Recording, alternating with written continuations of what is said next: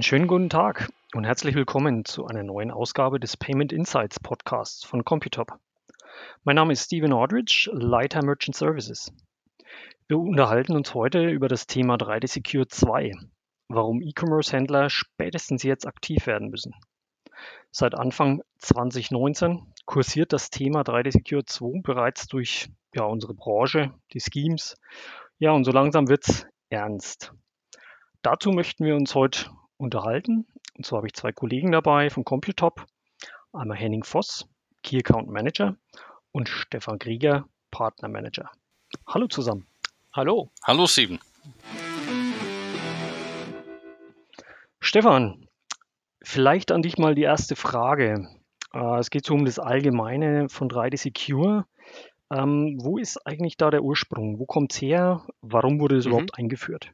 Ja, Genau, also ich beginne mal mit der Geburtsstunde von 3D Secure, ähm, die so in den 90er Jahren stattfanden. Und ähm, der damalige Hintergrund war, dass durch ähm, Hackerangriffe viele Kartendaten gestohlen wurden und ähm, dass der Betrug mit Kreditkarten im Bereich E-Commerce sehr hoch war.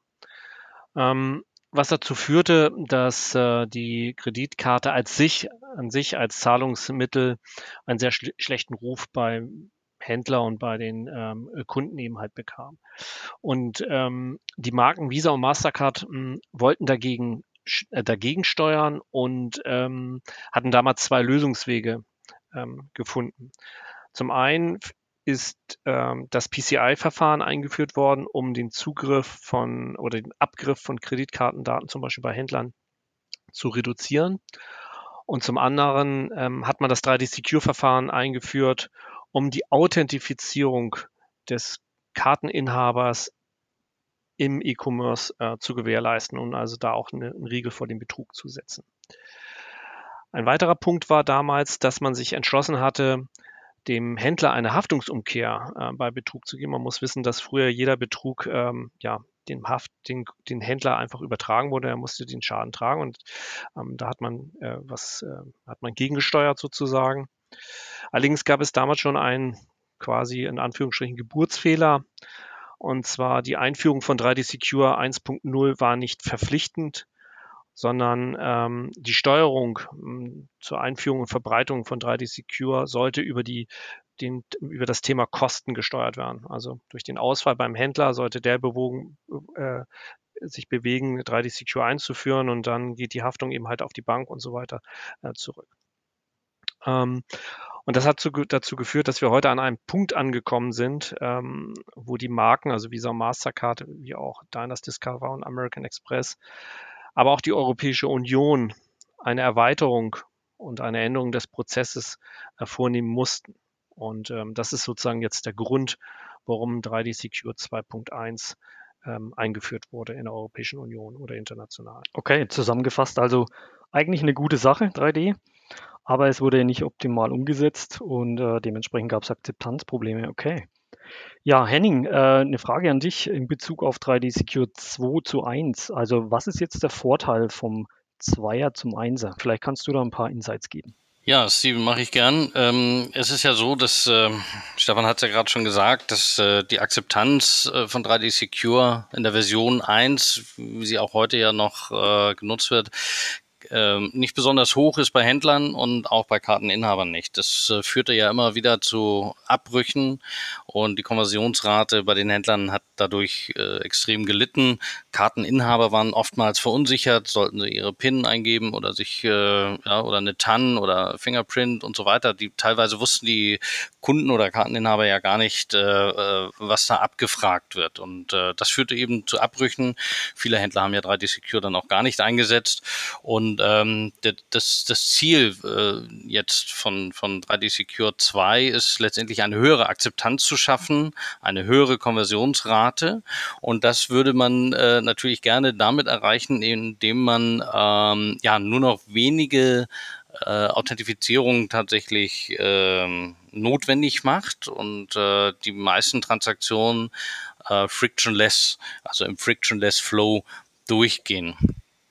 Ähm, das äh, erlangt man oder erzielt man dadurch, dass dann äh, mehrere oder mehr Informationen an den Issuer gehen, also an die kartenherausgebende Bank, die letztendlich dann eine, eine Transaktionsrisikoanalyse äh, durchführt und die dann wesentlich effizienter ist äh, und äh, dadurch ähm, der Karteninhaber sich eben nicht authentifizieren muss.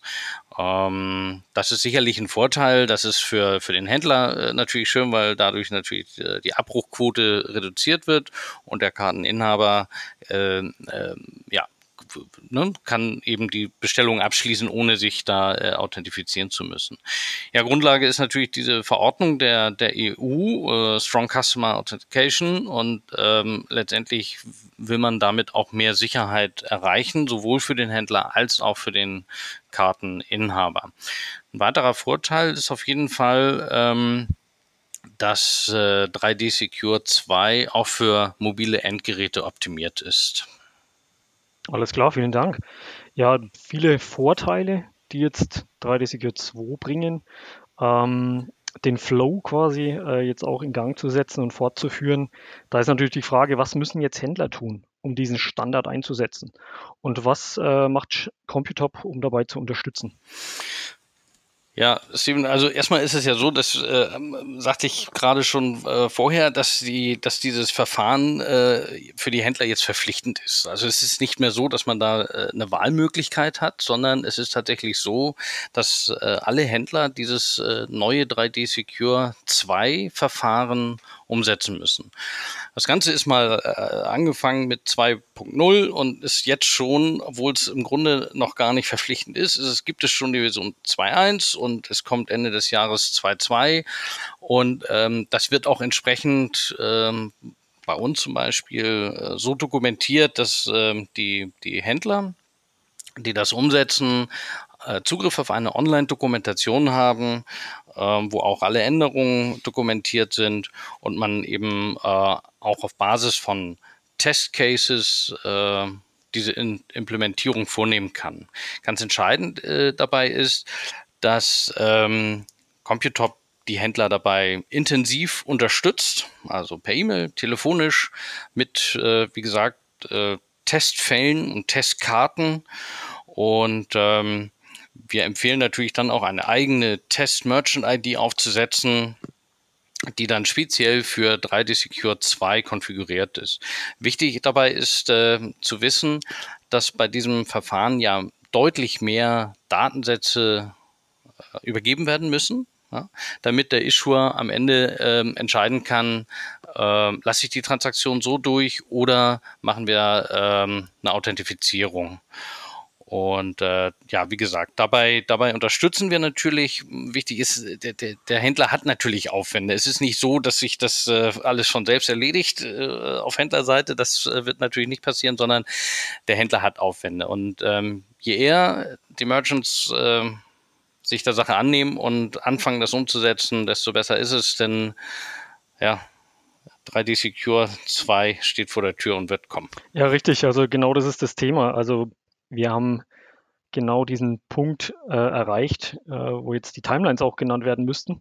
Bis wann müssen den Händler jetzt tatsächlich auch was umsetzen? Das ist die Frage.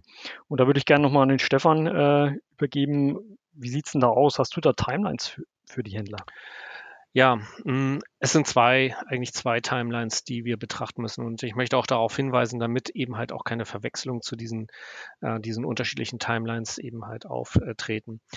Ähm, ich beginne einmal mit der PSD2-Richtlinie der EU und ähm, der BaFin.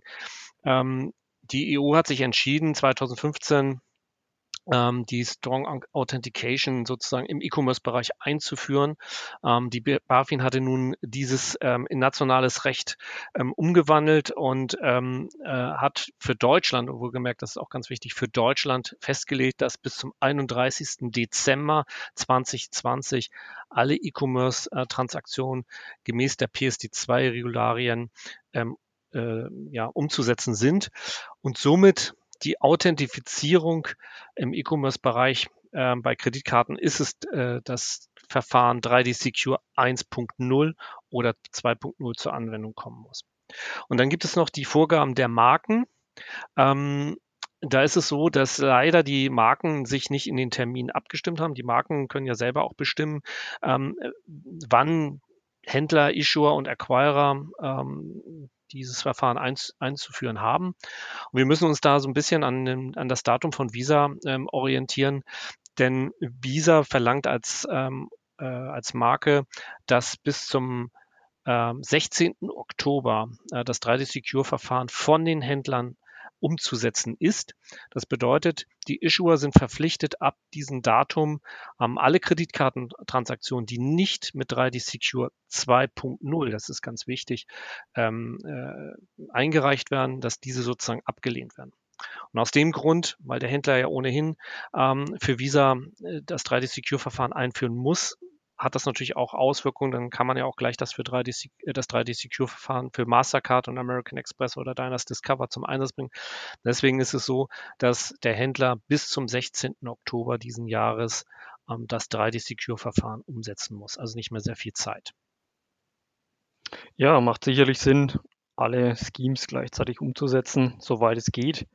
Äh, von dem her, Oktober ist nicht mehr weit. Dementsprechend bleibt nicht mehr so viel Zeit. Äh, die wichtigste Devise, die Händler müssen aktiv werden. Also, liebe Händler, greift an, ähm, nehmt euch dem Thema an. Ja, weitere Details können wir in unserem heutigen Podcast leider nicht vertiefen. Deshalb darf ich unsere Zuhörer auf unser kommendes Webinar verweisen. Am 9.7. um 15 Uhr sprechen wir erneut über das Thema. Allerdings in der Detailtiefe, die wesentlich tiefer ist jetzt wie heute. Äh, da haben wir auch mehr Zeit dafür. Dank an Henning und Stefan für eure Beiträge. Ja, sehr gerne, Steven. Wir freuen uns auf das Webinar. Ja, danke, Steven. Ja, das waren die Payment Insights für dieses Mal. Vielen Dank fürs Zuhören. Wenn Sie weitere Einblicke in die Welt des Payments suchen, dann finden Sie uns auf Spotify, Apple Podcasts, Google Podcasts und auch auf unserem Internetblog Payment Insights unter computer.com. Bis dahin.